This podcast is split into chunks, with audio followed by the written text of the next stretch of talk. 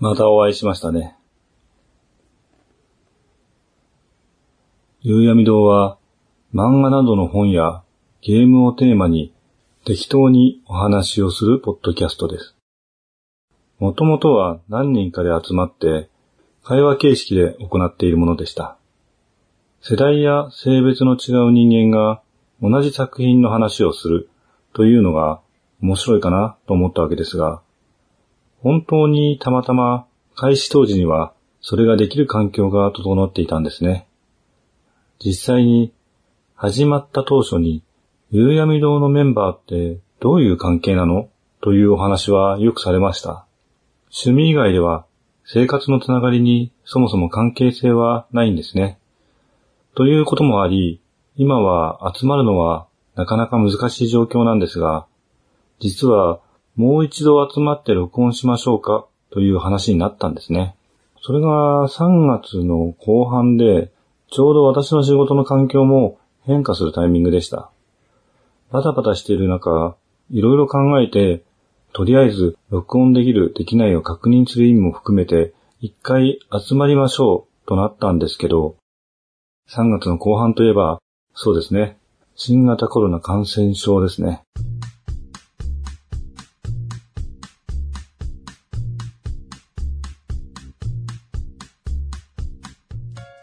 まだその頃は新型コロナ喘息とか言っていましたね。緊急事態宣言が出ていたわけではないんですけど、ちょうど3密などの環境が危険と言われ始めていました。テレビとかではあまり触れてはいませんでしたけど、個人的には電車は危険かもしれないと思っていましたので、その時は様子見で集まるのは自粛したんですね。直後、緊急事態宣言と営業自粛の同調圧力があり、本当に会って録音するというのはできないというか、するべきではないという状況になりました。男女間で同じことをするときに必要な要素として一定の距離感というのがあると思うんですよね。一定以上離れていても逆に近づきすぎていてもうまくいかないものです。本当に普段から全然連絡を取るような関係ではないので今後もどうなるかはわかりません。でも101回目の配信でも言ったんですがこのような場を残すことで、もしかしたらまた以前のような形の配信があるかもしれませんね。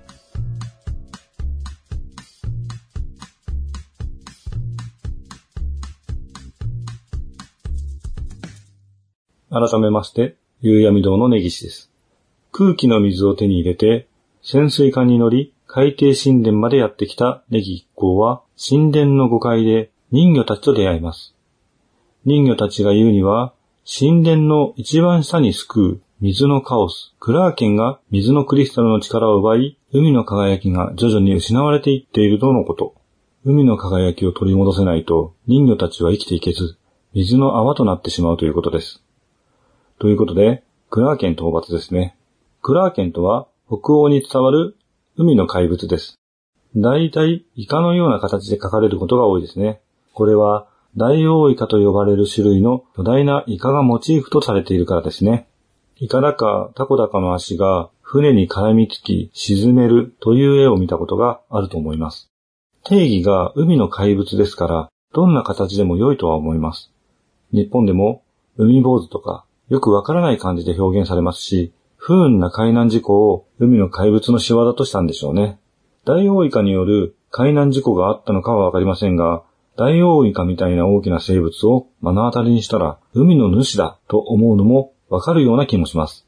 そういった要因が複合的に合わさってできたのがクラーケンなんでしょうね。さて、最強文句集団ネギ一行は難なく最下層クラーケンの救うエリアへやってきました。ところで、音楽で、海の底に沈んだ神殿にはたくさんの財宝があるらしいわ。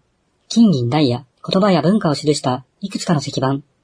まあ伝説だけどね。という情報がありました。金銀ダイヤと言っていましたが、金銀の次はパールのイメージが強いですよね。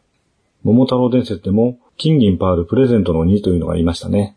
ポケモンファンはクリスタルかもしれませんけどね。この金銀ダイヤには意味があって、ここでダイヤ装備というものが手に入ります。ダイヤのコテとかですね。まあ文句には関係ないんですけどね。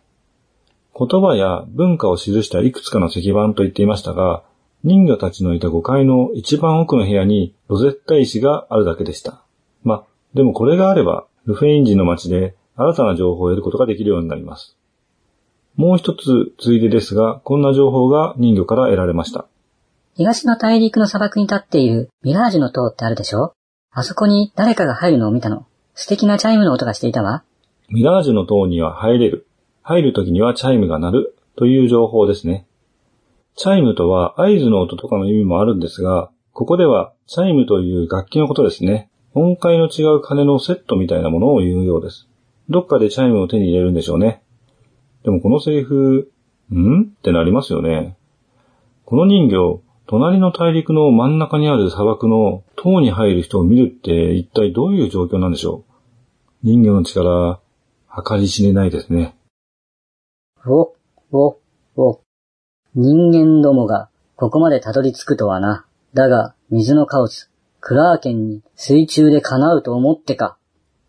ということで、水のカオス、クラーケンとの戦闘に入ります。ここまでのカオスとは違う、すでに北の大陸の文明を壊滅させたカオスです。200年も前の話ですね。時間がかかりすぎていることを考えると、カオスはクリスタルの力を奪う以外はあまり何もしていないのかもしれませんね。クリスタルの力が世界を支えているので、その力が弱まることで海が荒れたり、風が止んだり、大地が腐っていったんですね。というか、もともと人が住めるような場所ではないのかもしれませんね。そういう場所をクリスタルの力を使って浄化させていたのかもしれません。さて、戦闘が始まり、塩の攻撃が入りました。当然16ヒット。はい、倒しました。ということで、今回も楽勝でしたね。水中とか、あんま関係なかったですね。水のクリスタルが無事解放されました。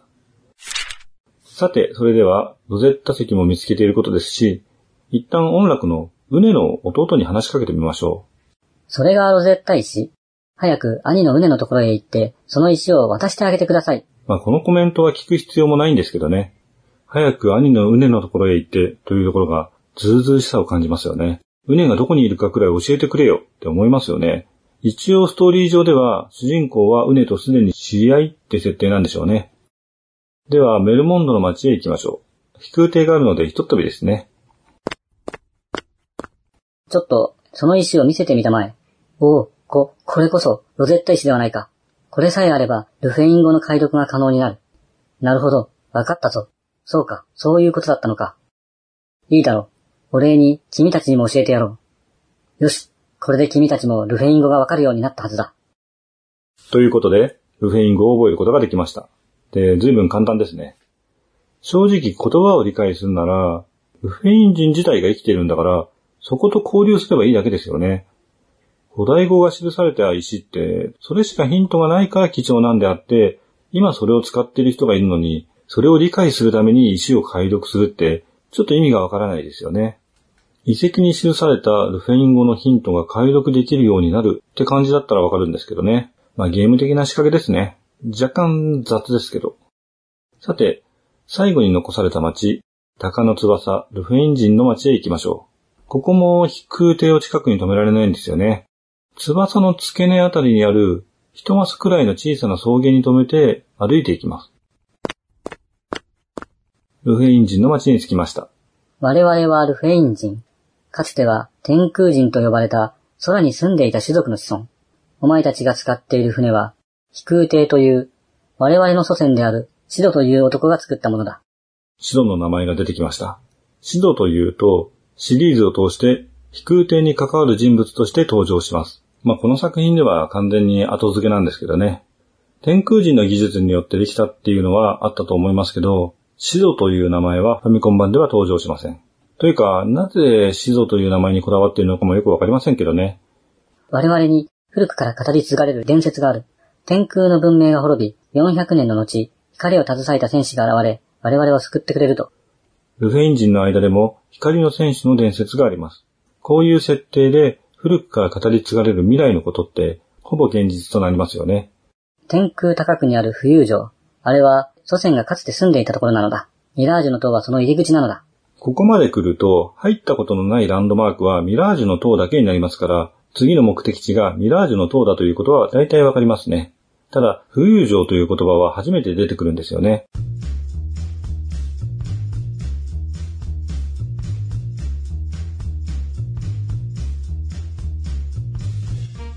天高く城を築いたという伝説は、浮遊城のことですね。他のルフェイン人の話を聞くと、浮遊城は天空よりもはるか高い星の海なんて言われるので、大気圏外にあるようですね。天空の城を留めておく技術は、人工衛星の仕組みと同じかもしれませんね。天空の力の源であった風の力、今はあのティアマットに遮られてしまっている。ティアマットってのは、そういうマットがあるというわけではなく、風のカオスです。伝説の戦士たちよ、このチャイムを持っていくがよい。これを持っていれば、そなたたちもミラージュの塔へ入れるだろう。チャイムを手に入れた。ということで、次の風のクリスタルは浮遊城にあり、ミラージュの塔を通っていくんですね。そして、風のカオスはティアマットであるということなんですね。この街は宿屋も店もありません。ミラージュの塔へのつなぎなんですね。ルフェイン語を知らない状態で来ると、本当にわからない場所になりますね。この番組は架空の中古書店、夕闇堂がお送りしました。